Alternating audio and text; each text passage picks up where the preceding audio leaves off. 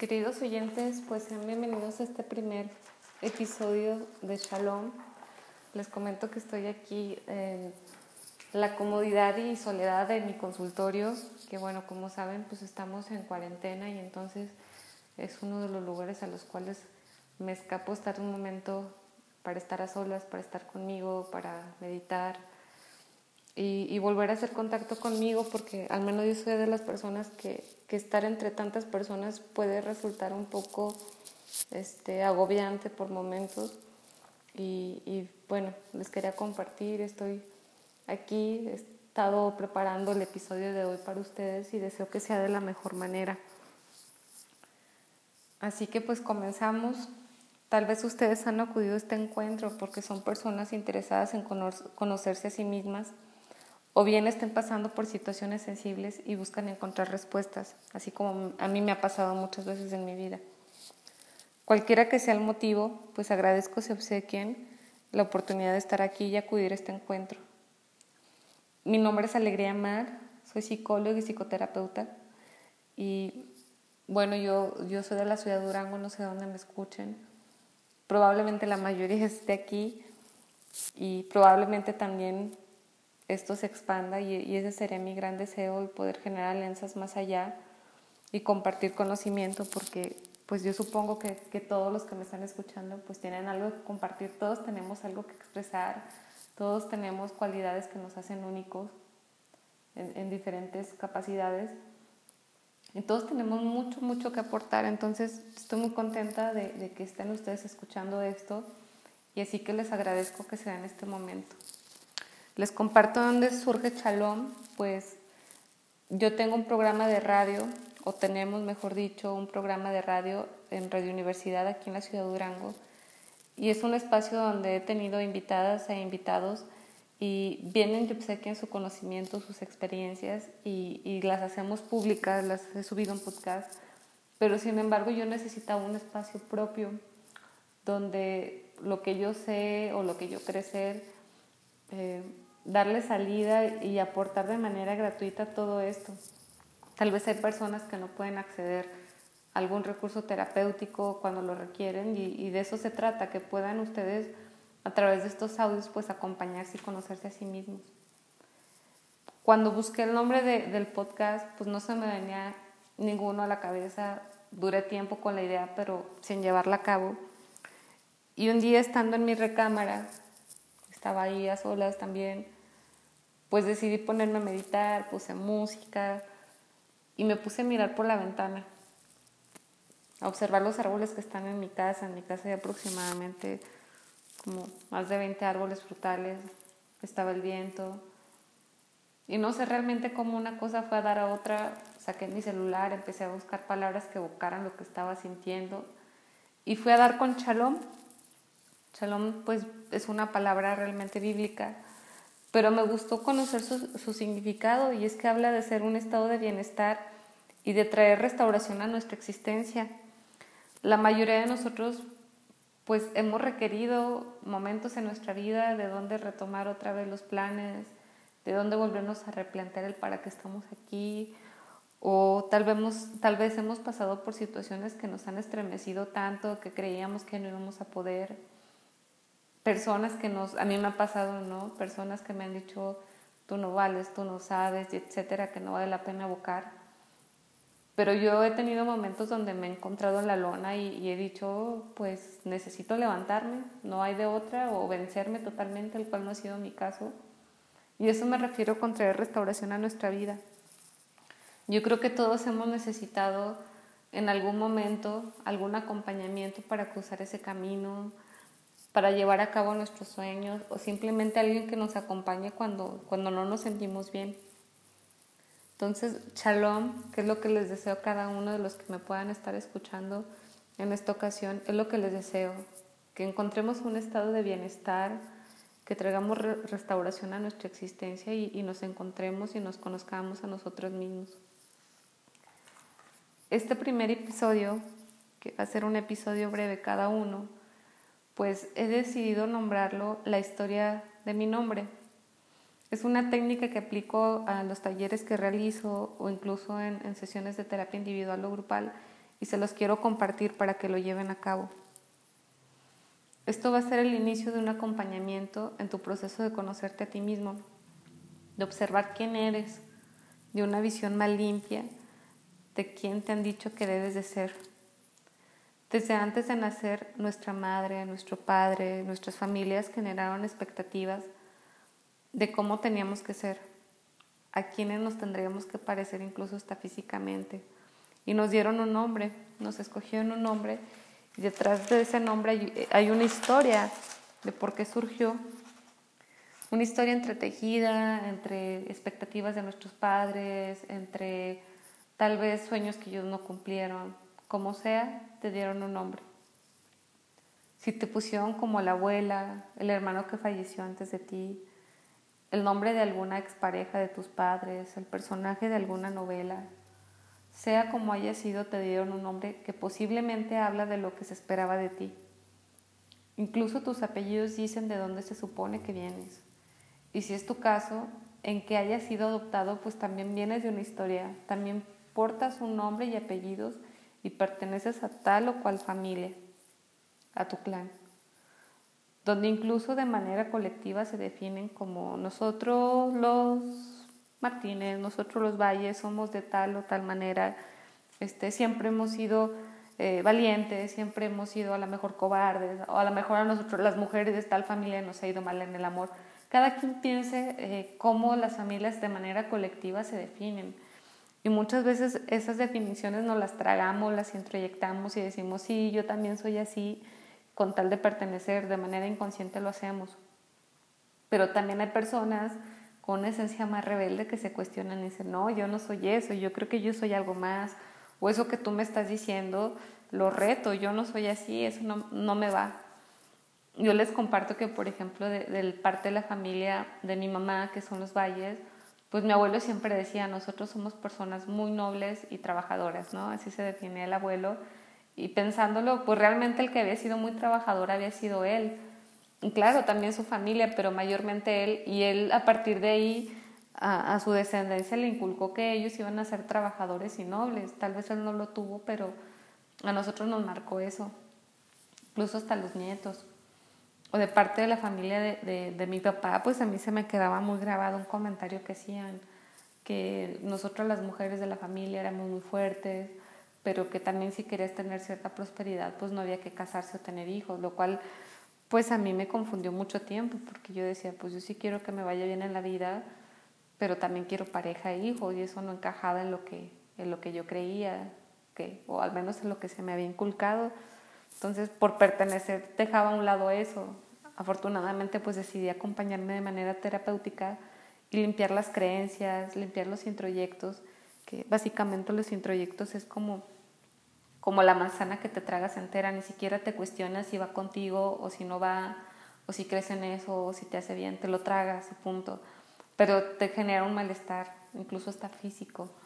Entonces, pues de eso se trata, de conocernos y limpiarnos de lo que deberíamos de, ser y que tal vez está tapando lo que realmente somos. Entonces los invito a que cada quien vaya pensando en su propia historia, eh, en su propio, propio caso y váyanse conociendo nada más, este, identifiquen de qué manera se define cada una de sus familias y qué va con ustedes y qué no va con ustedes.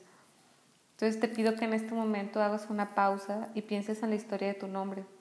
Si es posible, ten donde hacer tus anotaciones. Te recomiendo tengas tu propio cuaderno de trabajo donde plasmes tus descubrimientos, tus sueños, sobre todo tus sueños. Muchas veces en nuestros sueños, pues es el enlace con nuestro inconsciente, con nuestro ser más profundo, con, con conocimiento de nosotros mismos y no lo tomamos en cuenta. En los sueños podemos encontrar respuestas, podemos encontrar también qué es lo que nos está molestando, se hacen presentes los asuntos inconclusos.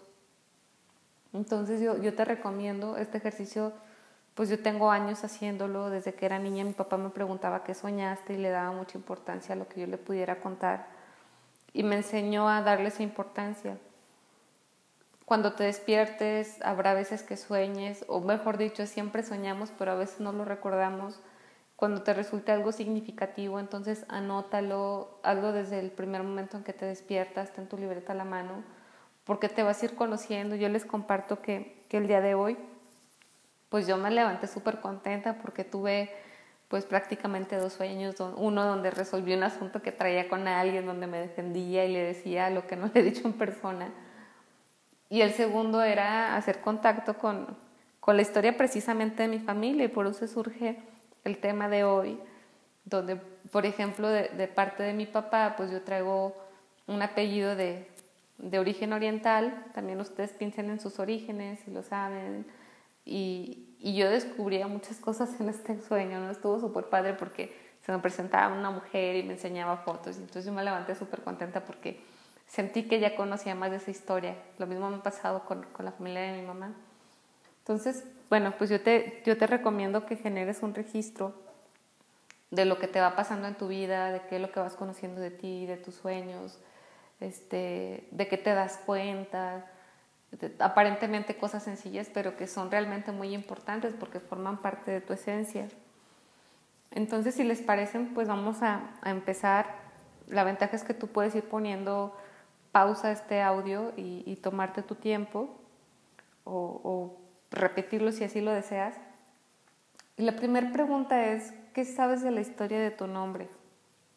y que anotes todo lo que sepas. Habrá gente que tenga mucha información y habrá gente que diga, no, pues es que no tengo ni idea ni de quién me puso el nombre.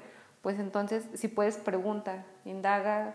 Si tienes a mamá, papá todavía, pregúntales. O si tienes a tus tíos, pregúntales qué saben. Y, esa información va a ser muy rica porque entonces te vas a conocer un poco más de cómo fue que llegaste a este mundo, qué se esperaba de ti. Pregunta quién lo eligió o contesta si sabes quién eligió tu nombre, si fue mamá, si fue papá. ¿Cuál es su, significado? ¿Cuál es el significado de tu nombre literal? Si quiere decir, no sé, noble de corazón, si quiere decir el que está en comunicación con Dios, o la valiente, o el fuerte.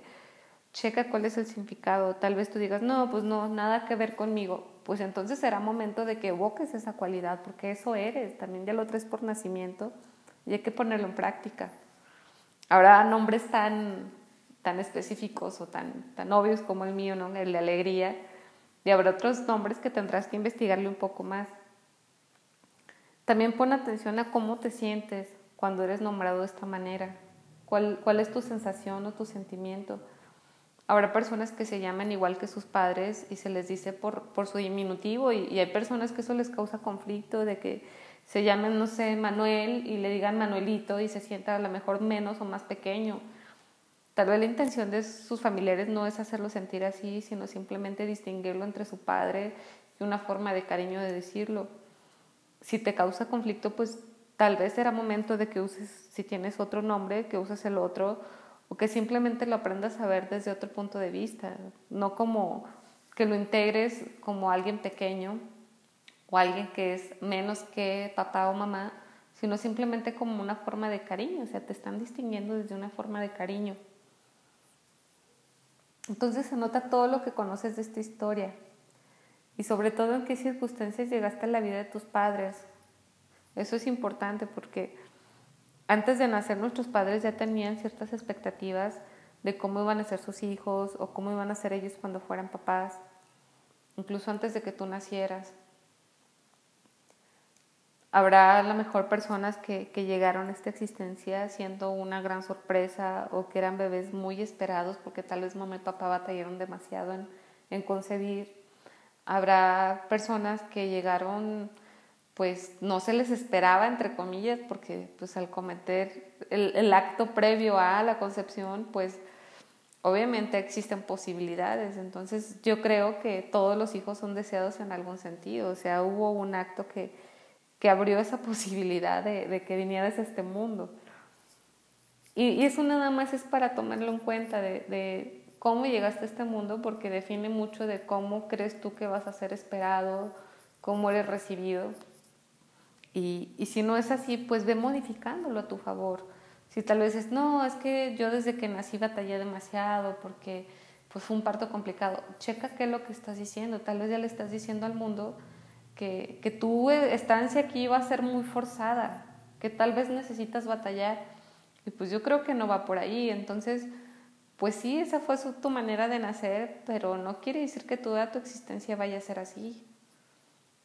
Tal vez tú puedes empezar a ser bienvenido en cualquier lugar al que llegues y tal vez las cosas se te pueden hacer más sencillas, se te pueden ofrecer las oportunidades en lugar de que batalles tanto. Entonces, revisa cuáles son tus creencias respecto a esto, respecto a tu forma de llegar o si, si yo, por ejemplo, pongo, aporto mi experiencia, ¿no? Este, si yo nací con el cordón umbilical enrollado y mi creencia era antes, no, pues ni respirar podía, pues así me voy a ir por la vida sin poder tomar el aire que necesito para mantenerme aquí de pie. Entonces, cada quien cheque sus creencias, eh, si las tienen, claro, respecto al cómo llegaron a este mundo y hagan una limpieza y a partir de ahora escriban el siguiente ejercicio, ¿cómo estás ante el mundo? ¿Cómo necesitas estar ante, ante el mundo? Si tal vez eres una mujer que dices, es que yo sé que tengo el conocimiento para hacerlo, pero no ha habido alguien que me diga cómo. Entonces conviértate en esa persona y escribe qué es lo que necesitas. Soy una mujer que tiene ese conocimiento y tiene la fuerza para llevarlo a cabo. Si eres un hombre tal vez sobreprotegido, con una infancia sobreprotegida, pues te va a dar miedo todo. Probablemente tengas cuadros de ansiedad. Entonces vas a tener que abrirte paso ante el mundo. Y no va a ser tan forzoso o tan forzado como tú has creído. Entonces redacta, soy un hombre eh, que se le ha protegido o que tiene protección, pero que también sabe abrirse eh, espacio o camino en el mundo. Entonces cada quien cheque qué, le acomoda. Y pues bueno, ya vamos a ir cerrando este breve ejercicio. Yo les comparto lo, lo que sé, les comparto lo que me gustaría recibir también en algún momento, a veces busco información que me ayude para ciertos momentos. Y deseo que este ejercicio breve de, conocerse pues les sirva de algo. También espero sus aportaciones y sus comentarios para saber qué más les gustaría escuchar, qué otros temas y cómo les resultó, qué aprendieron de ustedes. Y bueno, de esta manera me despido y shalom.